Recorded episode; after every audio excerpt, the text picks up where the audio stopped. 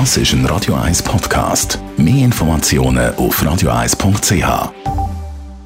Der Wohntipp auf Radio 1 wird Ihnen präsentiert vom Hauseigentümerverband Schweiz. www.hev-schweiz.ch am 1. Oktober ist wieder offizieller Zügeltermin. Wer es verpasst hat, um genug früh zu künden, der muss dann eben außerterminlich zügeln und mit dem auch einen Ersatzmieter finden. Thomas Oberle, Jurist beim Hauseigentümerverband Schweiz.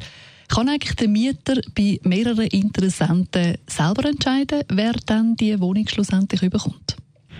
Nein, also er kann natürlich im Vermieter eine Empfehlung abgeben und sich für jemanden einsetzen, wenn das ein Bekannter von ihm ist oder ein Verwandter. Aber grundsätzlich kann der Vermieter allein entscheiden. Der Vermieter muss ja nicht einmal einen Ersatzmieter, der die Bedingungen vom Gesetz erfüllt, akzeptieren. Er wird einfach in so Fall dann den Mietzinsausfall selber müssen tragen. Was auch beliebt ist beim Zügeln, dass äh, der Nachmieter dann die Möbel übernimmt gegen Bezahlung. Äh, kann dann jetzt der, der auszieht, nicht verlangen, dass der Vermieter einen Ersatzmieter muss berücksichtigen, der bereit ist, äh, die Möbel dann tatsächlich zu übernehmen? Ja, das ist richtig. Also da hat der Mieter absolut keinen Einfluss. Darum ist es wichtig, wenn äh, der Mieter und der Ersatzmieter, den er vorschlägt, dann auch entsprechend aufpassen, wenn sie so eine Vereinbarung treffen. Weil durchsetzen kann man sie dem Vermieter gegenüber nicht. Und so etwas kommt auch immer wieder vor, dass noch probiert wird, Möbel zu verkaufen. Auf was muss man da schauen?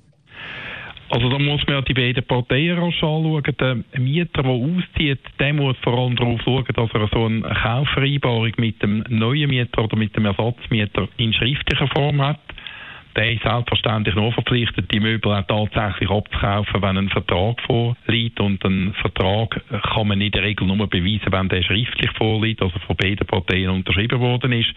Auf der anderen Seite muss der Neumieter oder Ersatzmieter aufpassen, wenn der nämlich äh, die Möbel bedingungslos kauft, also nicht daran denkt, dass man eine Klausel aufnehmen sollte, dass der Kauf nur dann Gültigkeit hat, wenn der Neumieter auch die Wohnung überkommt, sitzt der nachher in den Tinten, oder? Also wenn ich einen bedingungslosen Kaufvertrag abschließe, müsste ich ja im anderen die Möbel abkaufen, auch wenn ich die Wohnung nicht überkomme. Und das wäre natürlich dann ganz blöd gelaufen.